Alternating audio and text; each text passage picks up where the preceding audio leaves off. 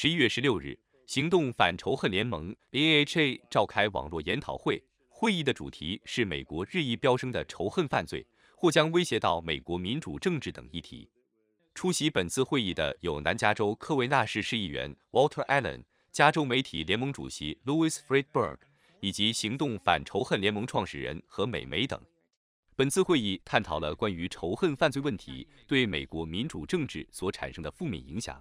以及大众媒体在引导公众舆论中需要承担的社会责任。洛杉矶县县政委员凯瑟琳·巴格发表了视频讲话。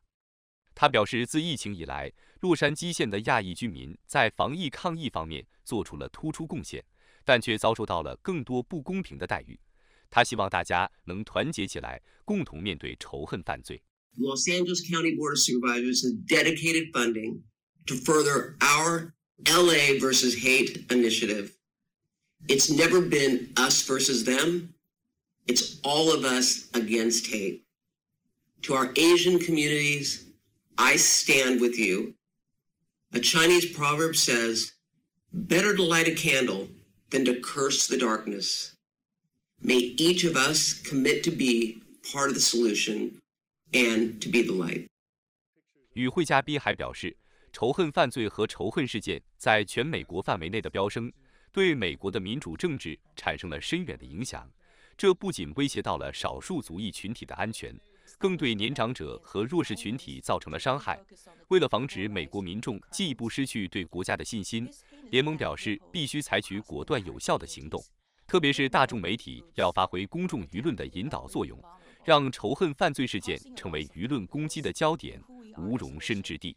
Established the Act Against Hate Alliance to better focus on the deplorable rise in hate crimes. This heinous act rippled across entire communities, threatening ethnic groups and attacking the elderly and vulnerable, causing a loss of confidence in who we are as a nation and what it is we truly stand for.